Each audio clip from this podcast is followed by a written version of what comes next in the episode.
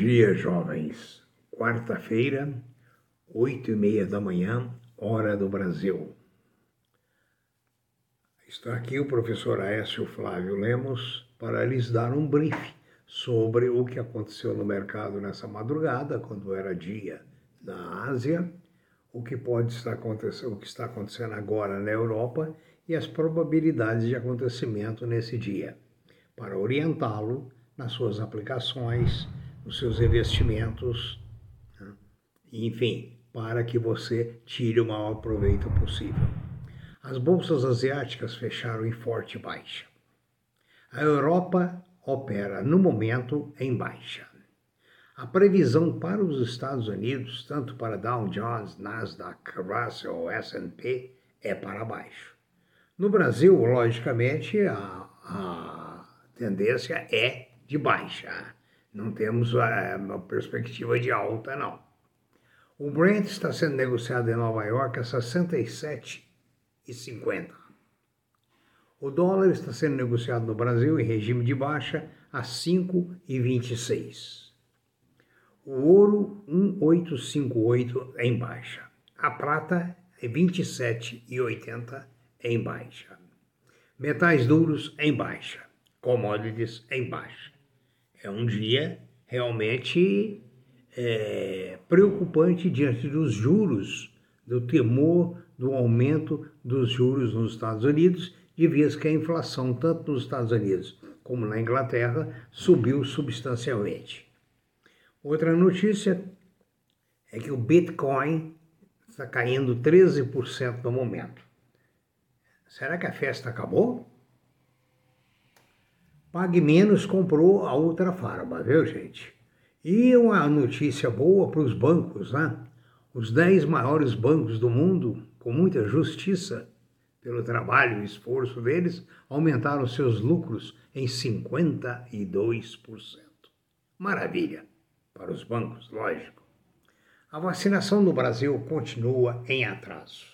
E o pior, a segunda dose está faltando para 5 milhões de pessoas.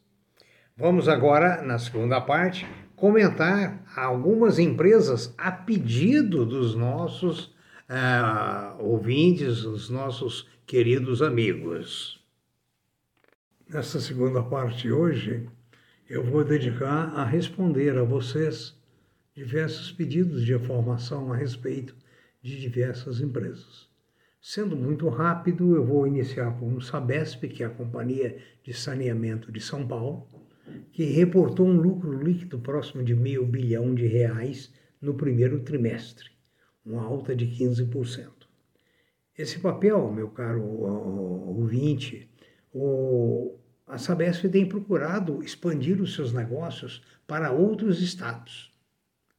Um, em seguida, me perguntaram sobre uma uma decisão espanhola de reduzir o número de horas de trabalho por semana para quatro dias com 32 horas de trabalho. Isso aí pode ser bom por um lado, mas pelo outro é, coloca a Espanha com um custo muito maior. O CPV, o custo do produto vendido, vai aumentar.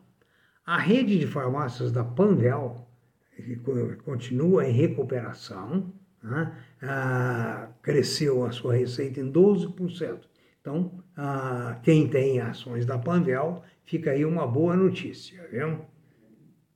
Ah, vamos ver aqui em seguida, hoje ela está a 18,80 e a sugestão é que ela é uma ação para 30 reais.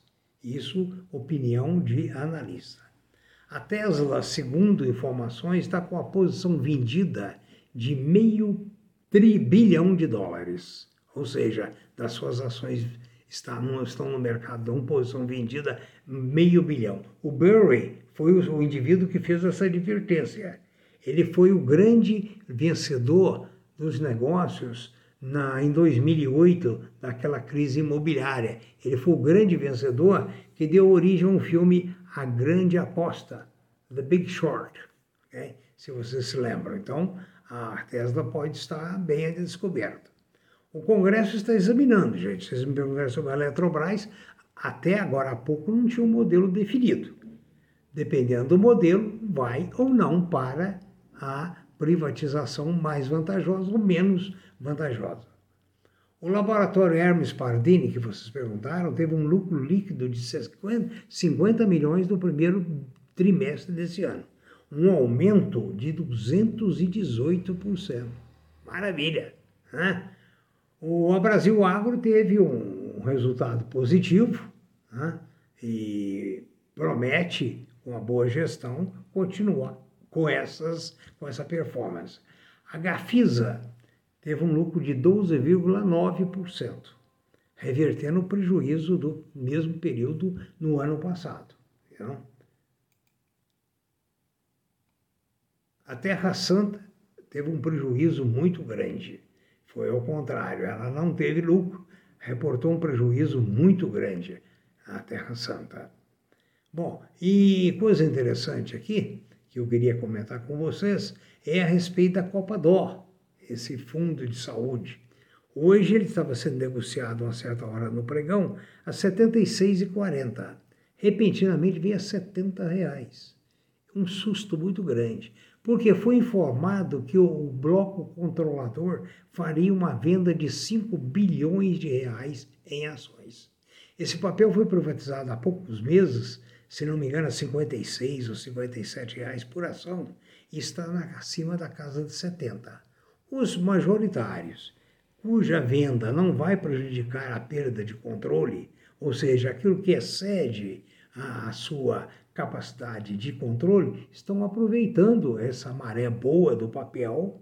Né? É um papel muito sério, uma empresa muito séria, e querem jogar no mercado. Só que, em princípio, na Bolsa, hoje, aliás, ontem, perdão, na Bolsa ontem, quase no fechamento, o susto foi muito grande, 76,40 para 70, certo? Depois recuperou, fechou em torno de 72.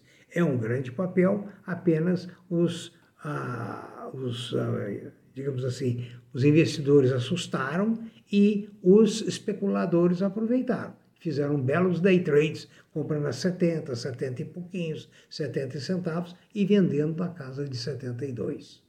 Tenha um bom dia, muita prudência. Ah, o Zezinho, você me perguntou sobre o seu filho.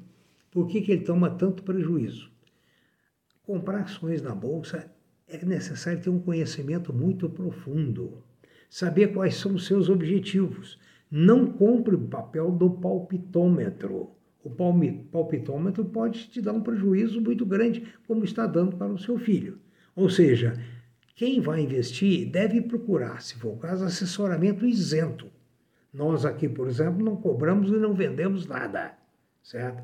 Agora, quem está muito interessado em vender A ou B, né, aí é, pode comprometer o resultado. Aqui nós indicamos o que está acontecendo né, e dizemos das probabilidades. Tenham um bom dia, bons negócios, bastante caldo de galinha e muito lucro. Um pouco susto.